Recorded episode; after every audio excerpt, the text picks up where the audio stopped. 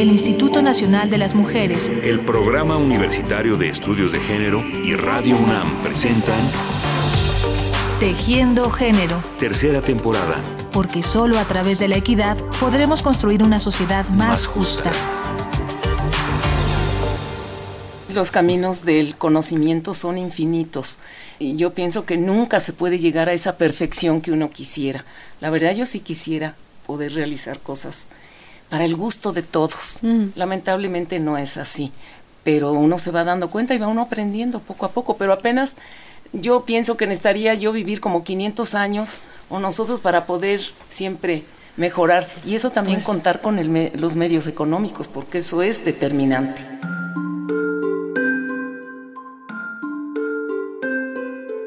Hace unas semanas murió la actriz y directora de cine Marielena Velasco cuya voz acabamos de escuchar en una entrevista realizada en el programa Gente de Cine de Radio Educación por Sonia Riquer, a quien agradecemos enormemente que nos haya permitido hacer uso de algunos segmentos de esta charla en nuestro programa. El nombre de María Elena Velasco tal vez a mucha gente no le resulte familiar, pero si lo asociamos con el del personaje que la llevó a la fama, la cosa seguramente cambia, porque María Elena Velasco era la India María.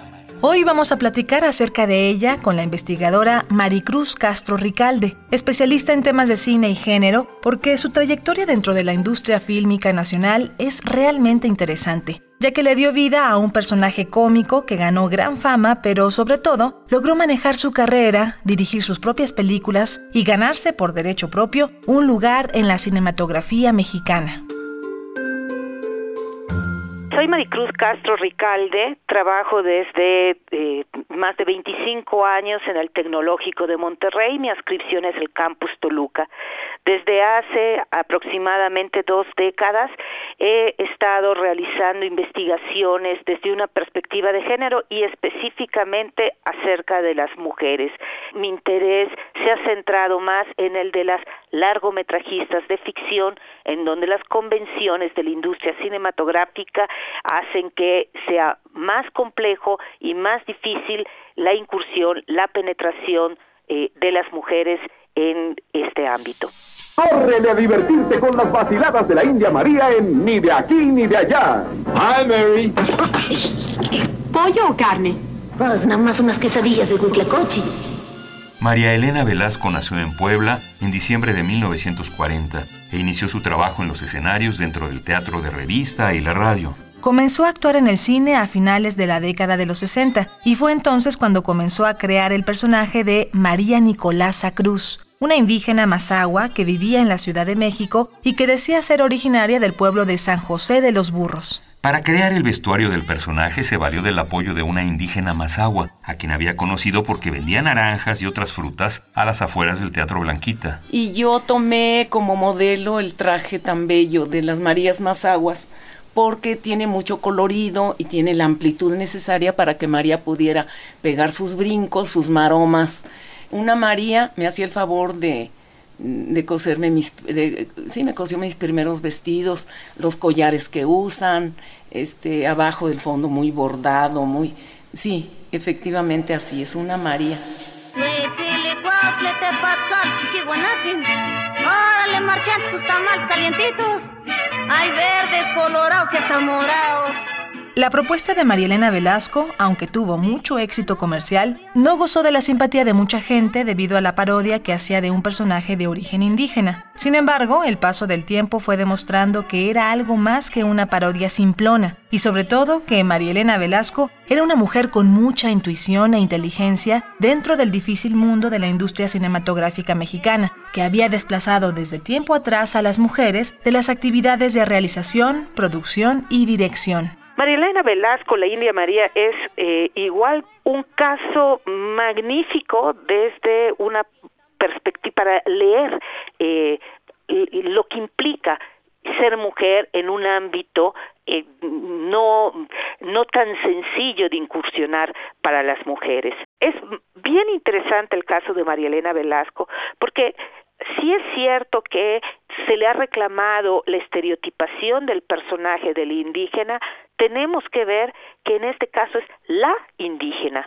Y por lo tanto es un personaje que de otra manera no hubiera estado jamás de la manera como lo enfoca María Elena Velasco, es decir, protagonista absoluta de una historia que además violenta espacios eh, con esta estrategia de su ingenuidad, de su inocencia, de su ignorancia eh, de, eh, en su traslado del campo a la ciudad, entra a los baños de hombres, entra a los centros comerciales, entra a lo que antes eran las discotecas, es decir, espacios completamente vedados a los indígenas en nuestro país. Ay, no, yo el mastrote no me subo. Come on, what's the matter? Hasta me dijeron que nos iban a hacer en camión. Pero María, eso no va a ser posible. Tenemos que estar en Los Ángeles hoy mismo. No tienes miedo, no pasa nada. No, no, yo mejor ni lo quedo. Ay, luego le pago lo que les debo. María, Oh, come back here. Ay, no, no. A finales de los años 50 terminó la llamada época de oro del cine mexicano.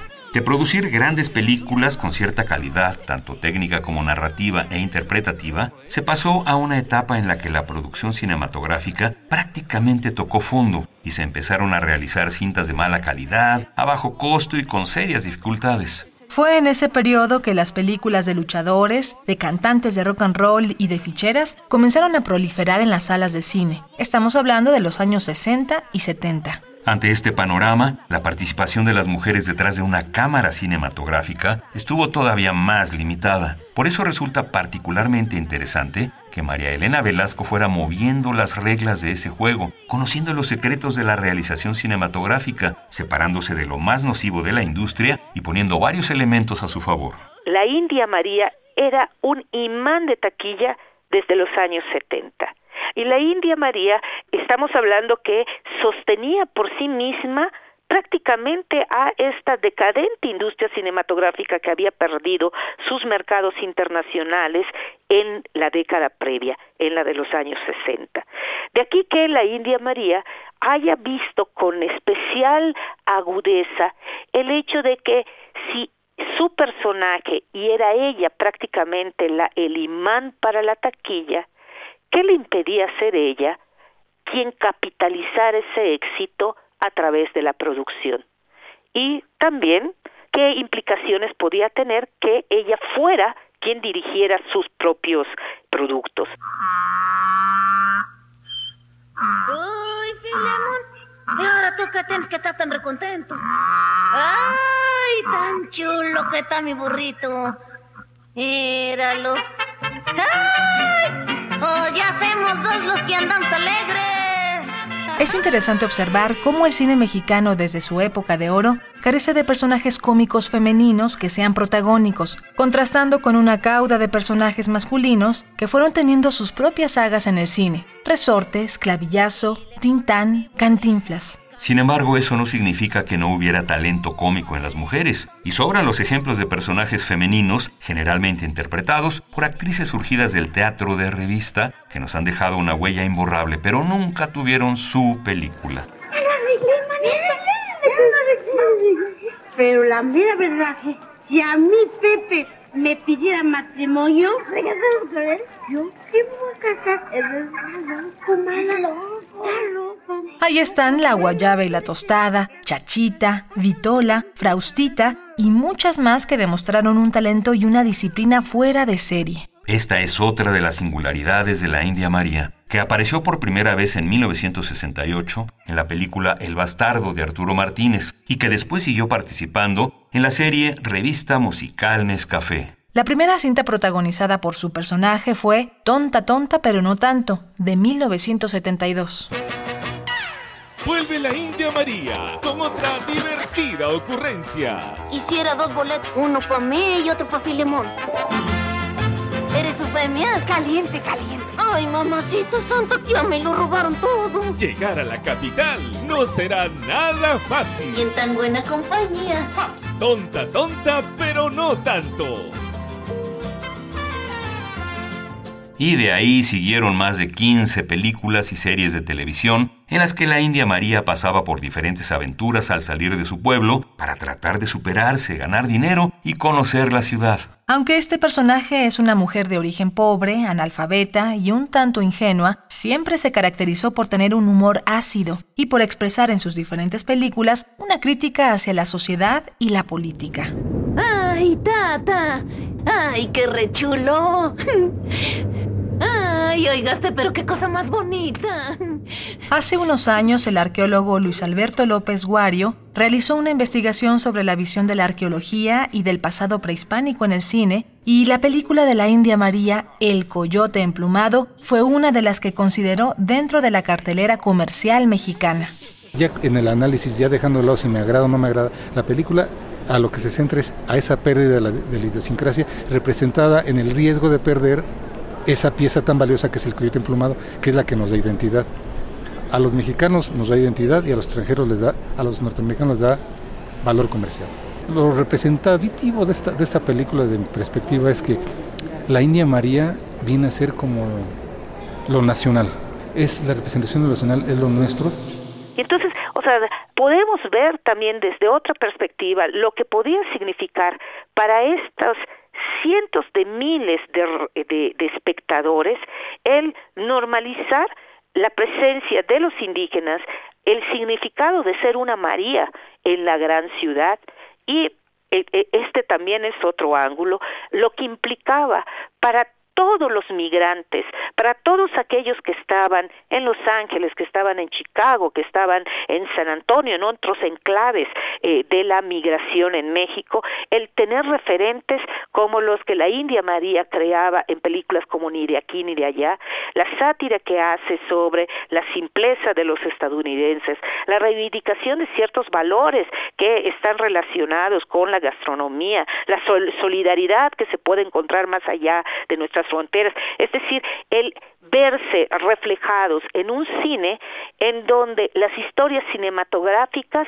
estaban prácticamente vedadas para esta audiencia. Y de pronto la India María se las presenta en, distintas charlas que he realizado tanto aquí como en Estados Unidos, sobre todo los muy jóvenes me hablan de cómo sus abuelos siguen teniendo recortes pegados en sus armarios o en las paredes, en sus casas de los pueblos del país con la figura de la India María. ¡Hey, chula! ¿Dónde vas con esa burra? No es burra, es mula. Pues por eso le pregunté a la mula. Ay, mira, pues que bien se entienden, que son parientes. Para que María Elena Velasco obtuviera éxito en el cine mexicano, tuvo que hacer lo que muchas otras mujeres dedicadas a la cinematografía, buscar la manera de integrar a su familia en el trabajo y así combinar sus papeles de esposa y madre con los de actriz y cineasta caso de eh, María Elena Velasco, en donde involucra a su hija como argumentista, involucra a su hijo como asistente de dirección, involucra a su marido como productor y también en la parte de las coreografías, ¿no? O el, el, el diseño artístico. Es decir, hacer de el trabajo también una extensión del hogar, una extensión del vínculo familiar. Entonces, bueno, tenemos el, el caso de, si bien ella figura como productora ejecutiva, quien pone a producir y, y a organizar sus proyectos cinematográficos es a su marido, eh, su hijo, que luego se convertirá en director, se convierte en asistente de dirección, decía yo como su hija se convierte en la argumentista o, eh, o sea, quien era la historia, o por lo menos le, le, le da ese lugar, y convierte entonces el cine en una especie de empresa familiar. Y en, en esta especie de empresa familiar va a tener por lo menos tres grandes éxitos. Estoy hablando de uno que va a ser eh, enormemente aceptado por la audiencia, como es el caso de Ni de aquí ni de allá, otro que es el del coyote emplumado y otro que es ni Chana ni Juana. Mexicano, aunque estés un rato lejos de Madrid, en nuestro corazón sentimos la ilusión que estás empadronado en Chamberí, que sí, ala. Entonces, tanto la India María como otro personaje que apenas ahora se está reivindicando su presencia como es el de Isela Vega, o sea, dos mujeres que sin tener una formación académica, sin tener una preparación cinematográfica, que a base de interés, a base de curiosidad, a base de otro tipo de intereses, deciden emprender sus propios proyectos con otras miradas y que de de muchísimas formas significaron cambios, algunos de ellos pequeños si se quieren, y en el caso de la India María dado el que sus películas siempre ocupaban el primer lugar en la taquilla, pues dentro del imaginario popular bien merece, o sea, por el por este puro hecho bien merece ser estudiadas, bien merece ser revaloradas lo que hicieron estas dos mujeres en los años 80. Cruzó la frontera de entró buscando a su que la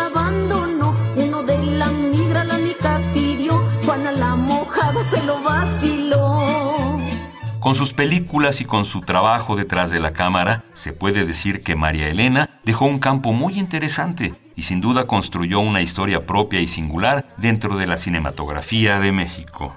En la actualidad me parece que hay un fenómeno enormemente interesante en relación con la presencia de las mujeres en el cine, en las mujeres directoras, en, el cine de ficción en México, sobre todo porque, bueno, por una parte, el hecho de esta normalización de las eh, de las mujeres en escuelas de cine y dentro de la línea de dirección hace que se paren con otro aplomo, con otra presencia y que estas pioneras de los años 80, estas otras directoras, eh, dejaron un camino, han dejado una huella y que naturalmente las siguientes generaciones, ya sea en forma explícita o en forma implícita, han aprovechado este caminito que se ha ido abriendo para ellas. Este es el baile del negro sopilote, es un paso corto y otro muy largote. Todo el mundo baila con el sopilote, desde el más chiquito hasta el. Gracias a la doctora Maricruz Castro Ricalde por habernos acompañado a lo largo de esta emisión y compartirnos una visión diferente de un personaje como María Elena Velasco, la India María. Y muchas gracias también a Sonia Riquer de Radio Educación por habernos permitido utilizar algunos fragmentos de la entrevista que le hizo a María Elena Velasco en el año 2014. A ustedes, amigas y amigos, muchas gracias por su atención y hasta la próxima. Mueve todo y vas a ver qué relajo vas a echar. El Instituto Nacional de las Mujeres, el Programa Universitario de Estudios de Género y Radio UNAM presentaron Tejiendo Género. Tercera temporada. Porque solo a través de la equidad podremos construir una sociedad más, justa.